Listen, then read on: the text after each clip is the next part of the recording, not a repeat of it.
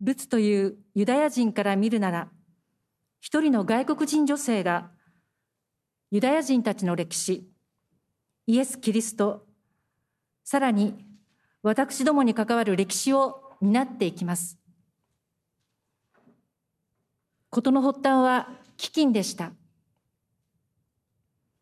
ユダ族の中のエフラタ族の一員であるエリメレクという人が飢饉の起こった際、妻のナオミと二人の息子マフロンとキリヨンを連れて故郷のベツレヘムを去り、ヨルダン川を渡ってモアブ人の地に移り住みました。エリメレクは妻と息子たちを残して亡くなってしまいます。二人の息子が結婚する前ですから、エリメレクはまだ若かったと思います。ナオミは予想もしていなかった悲しみを経験したと思いますが、息子たちは成長して、それぞれモアブ人の女性と結婚しました。マフロンの妻となったのがルツ、キリヨンの妻となったのがオルパでした。ところが、その10年後、二人の息子マフロンとキリオンも亡くなってしまいます。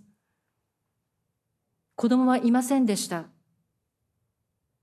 二人の息子もまだ若かったはずです。こんなことがあるのか。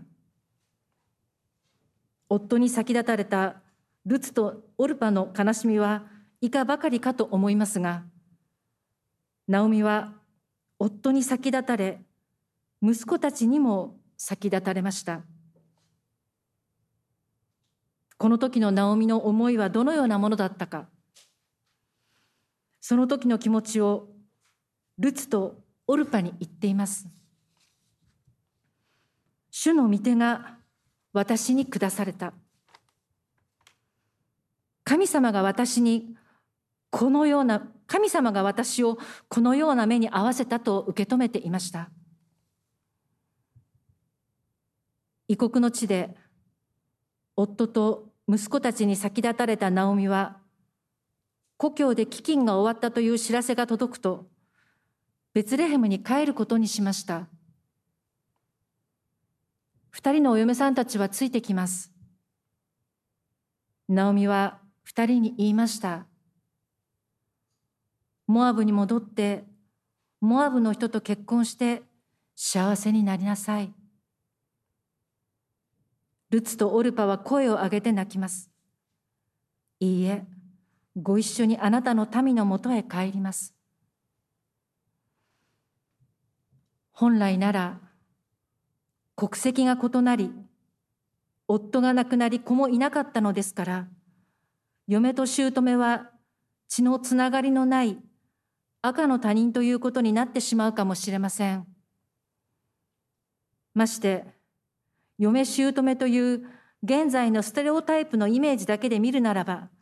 すぐ離れ離れになってもおかしくないかもしれません。ですが、大事な人を失った悲しみという共通の思いの中に、三人は共にいたのかもしれません。本来なら、ナオミ、エリメレク、マフロンとキリオン、そしてルツとオルパという6人家族で暮らせたはずなのに、男性3人全員が亡くなり、残された3人の女性だけで悲しみの中に取り残されました。心細さの中で同じ悲しみを知る者同士、身を寄せ合うようにしていたかもしれません。当時は女性だけでは生活する手段、自立する手段はありませんでしたから、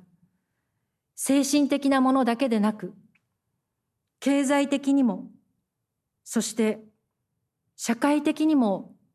追い詰められていたでしょう。そして、ナオミは神様のせいでこうなったと言っているのですから、信仰の面でも危機にありました。私どもは、なぜ神様は私をこういう目に合わせるのかと思うとき、とても辛くなるのではないでしょうか。ナオミはこのような悲しみの中にありましたが、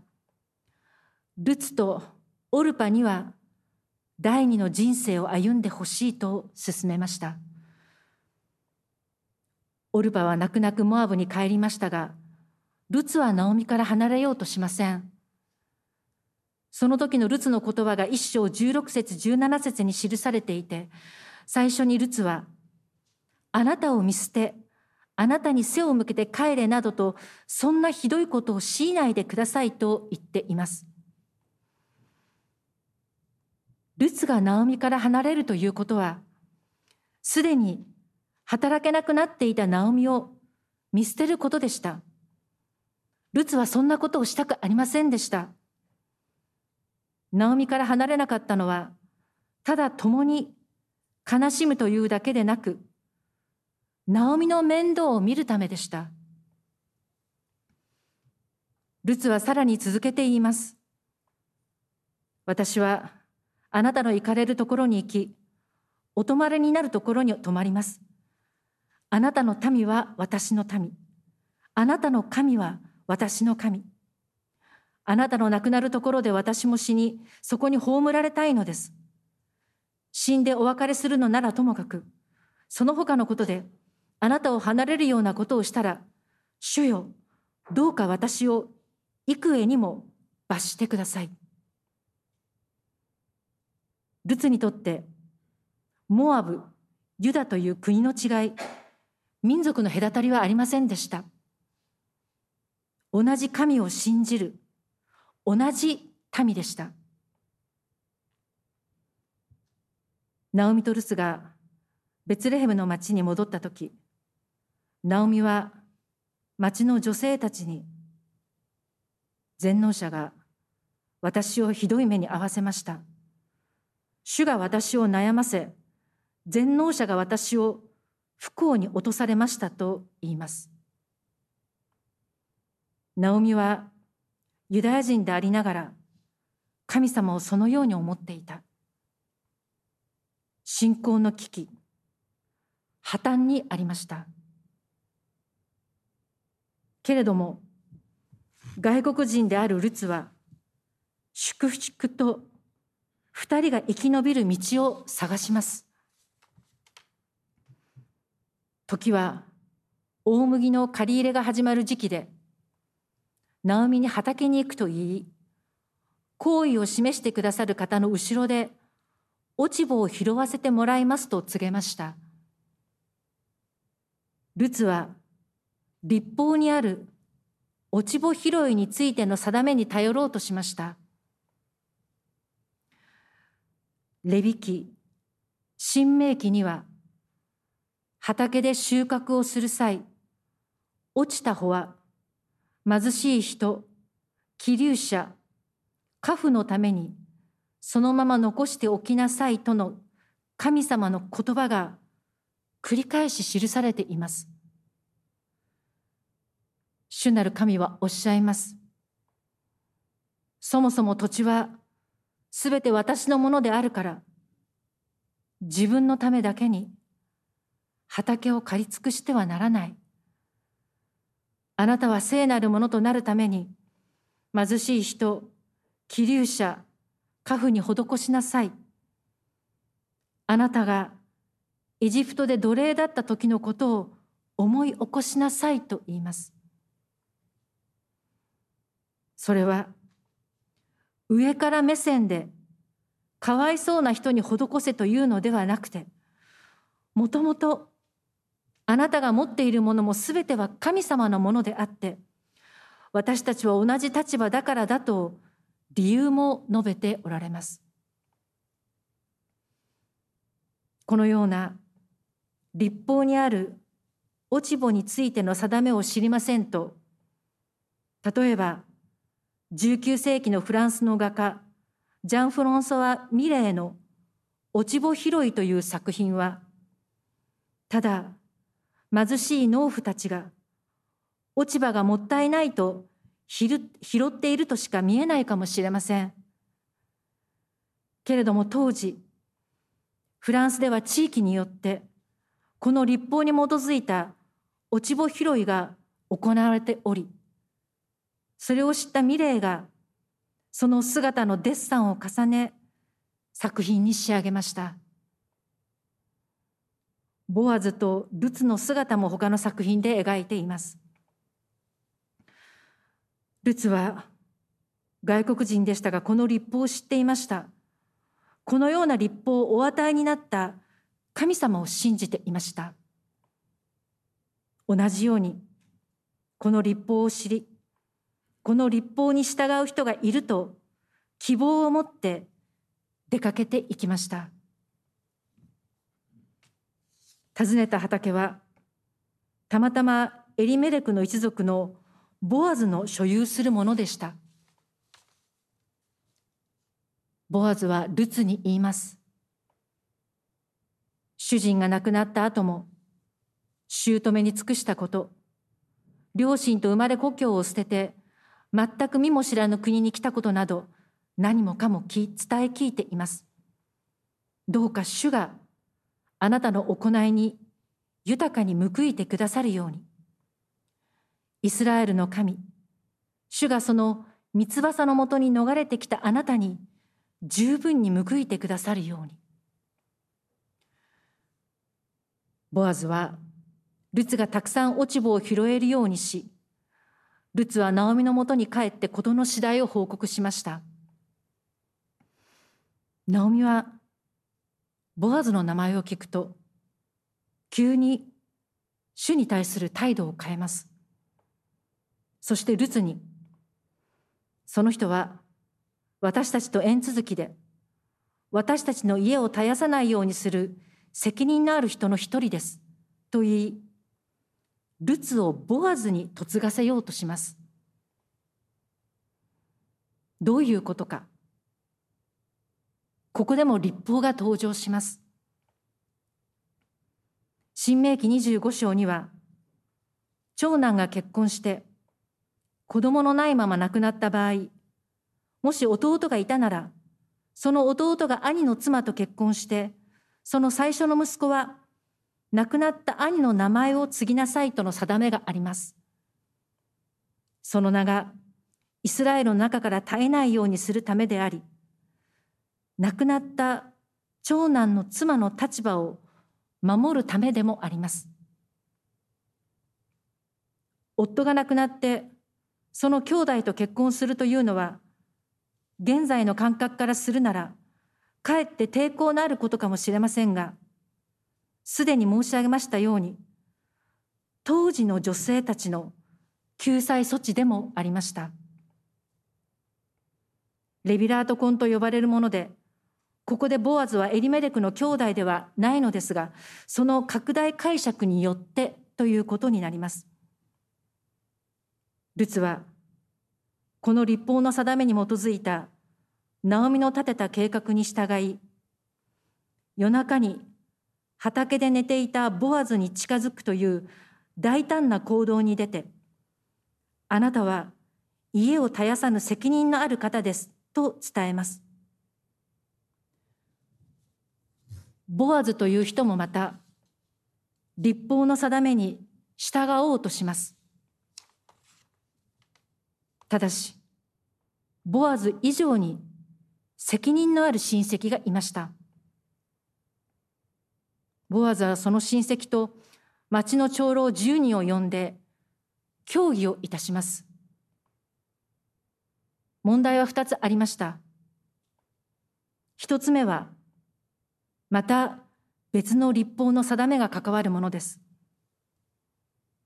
これもレビ記にあるもので、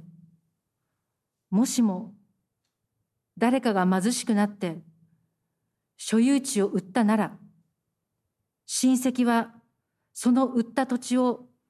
買い戻さねばならないというものです。神様がそれぞれの部族に定めた修行の土地がその部族から失われることのないようにするための規定です。ナオミさんは夫エリメレクの土地を売らざるを得ない状況でした。親戚が買い取らねばなりません。最も責任ある立場の親戚は、私が責任を果たしましょうと申し出ます。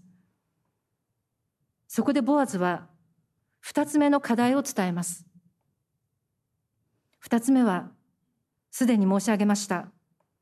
ルツと結婚して生まれる子供をマフロンの子供としてその名前を修行の土地に再興することでした親戚はこの責任は負えないと答えます買い取った土地は自分のものにはならず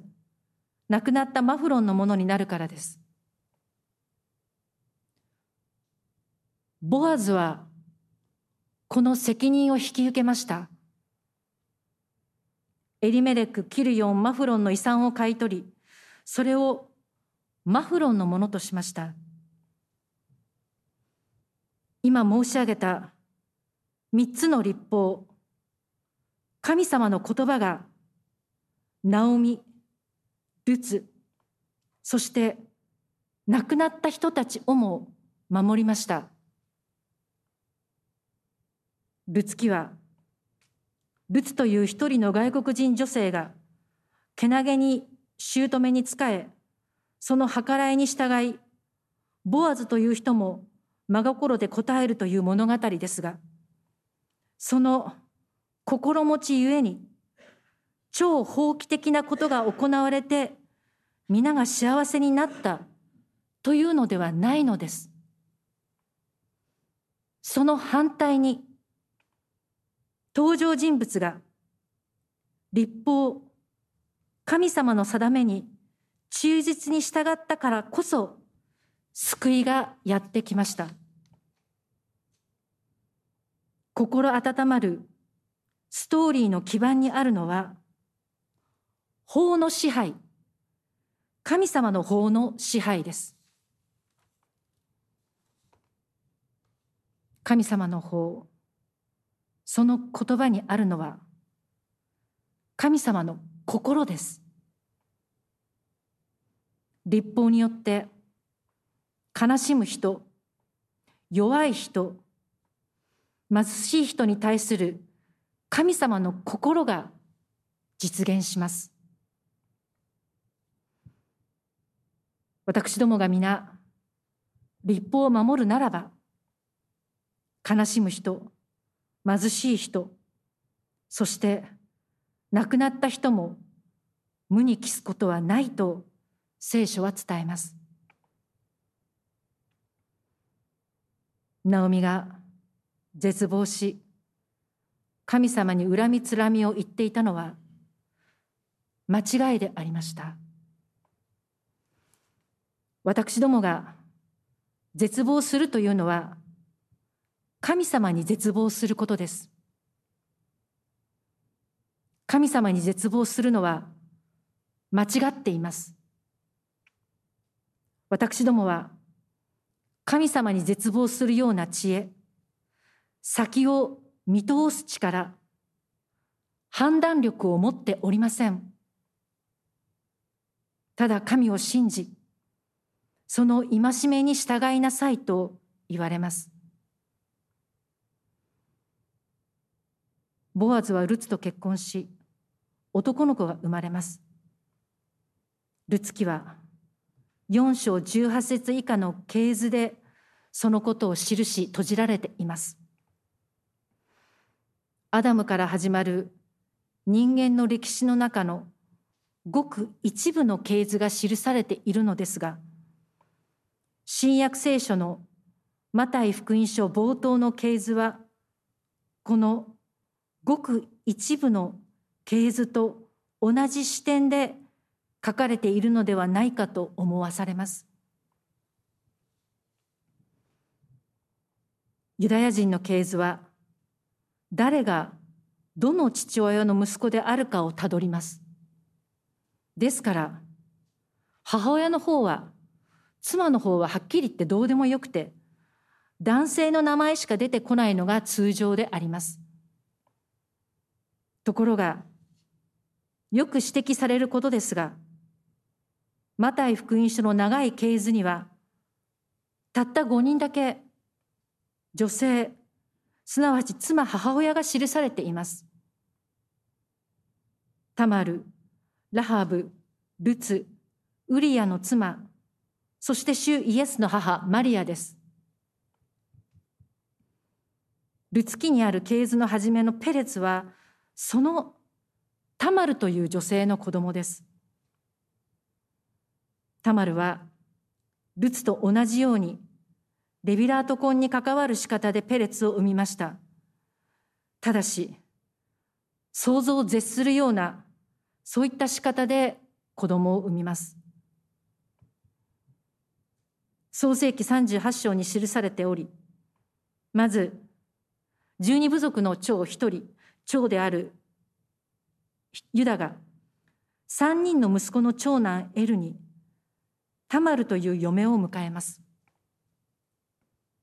長男エルは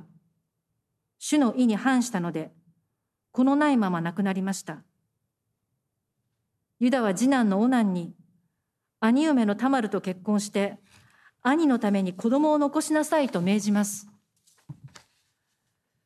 ところが、次男のオナンは、生まれた子供が自分のことはならず、亡くなった兄の子供となって修行を継ぐのが嫌で、子供が生まれないようにします。これは、主の意に反することだったので、オナンも亡くなります。本当であれば、舅のユダは、三男にタマルを嫁がせなければならないのですが、不幸の原因はタマルにあると思ったのでしょう。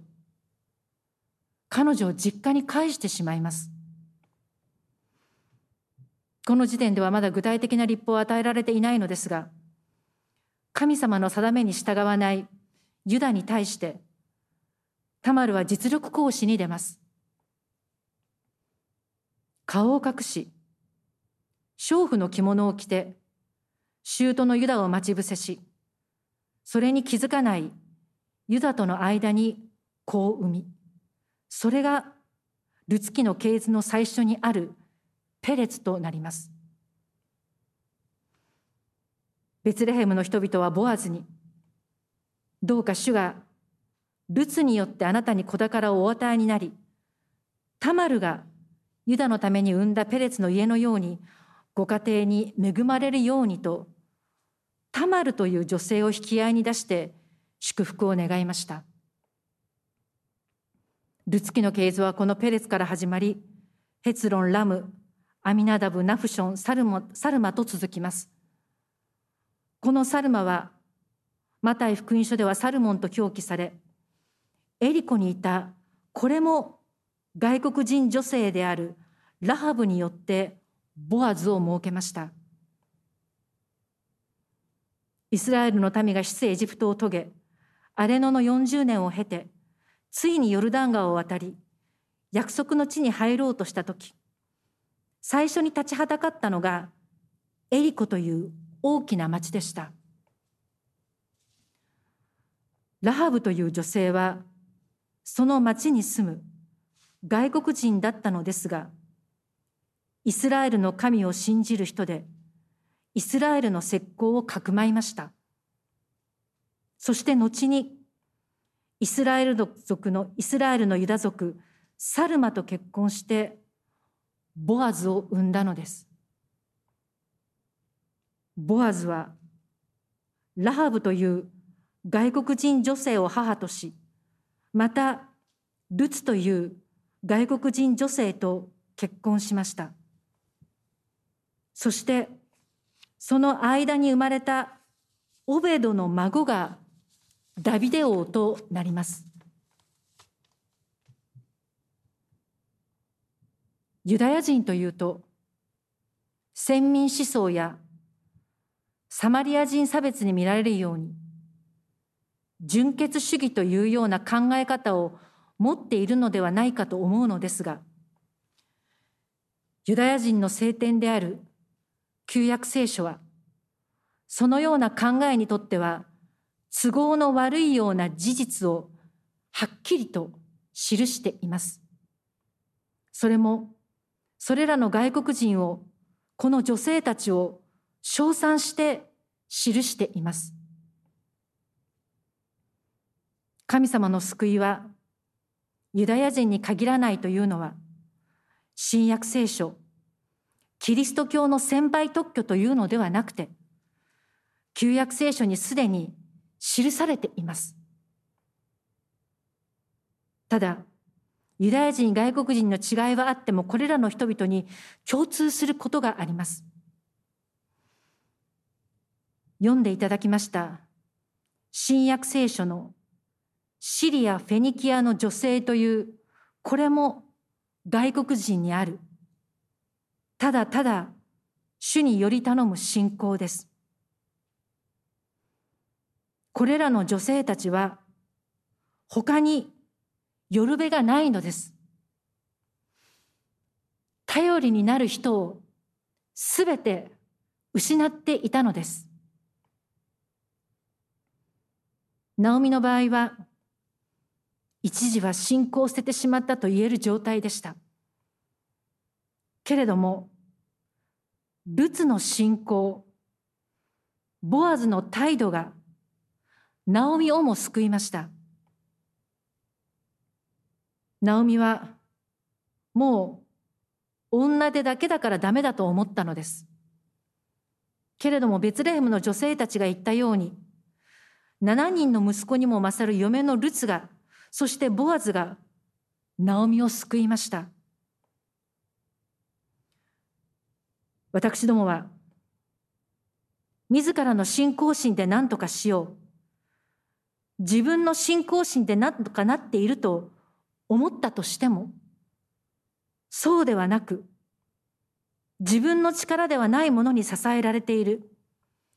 生かされていることがあると示されるのです。何よりも、主イエスの信仰、主が立法に従ってくださったことが、私たちを救いに導いてくださいます。私たちの誰かのための祈りも、願いも、その心も、その人にとって、そのようなものであるよう願います。祈り合う中で、立法に従う中で、神様の御心が実現していくよう願います。ナオミは、夫、二人の息子に先立たれるという想像を絶する経験をしました。明るい将来など、絶対に予想できませんでした。ベツレヘムの女性たちが、ナオミさんと彼女の名前を呼んだとき、心よいという意味を持つナオミさんは、そんな名前で私を呼ばないでください。苦いという意味である、マラと呼んでくださいと言いました。ナオミという人は、年を重ね、自分を否定し、自らの人生を否定していました。神様が私の人生をめちゃくちゃにした、台無しにしたと思っていたのです。けれども、一人の子供の誕生が、ナオミの魂を生き返らせました。亡くなった人たちが無に帰することはありませんでした。仏記は、ルツの名前が冠された物語ですが、このナオミについて、その思いについて多くを述べていますルツキはナオミという女性の絶望と回復の物語でもあります。私どもも主イエス・キリストの信仰によって絶望から生き返り新しい週を歩ませていただきたいと願います。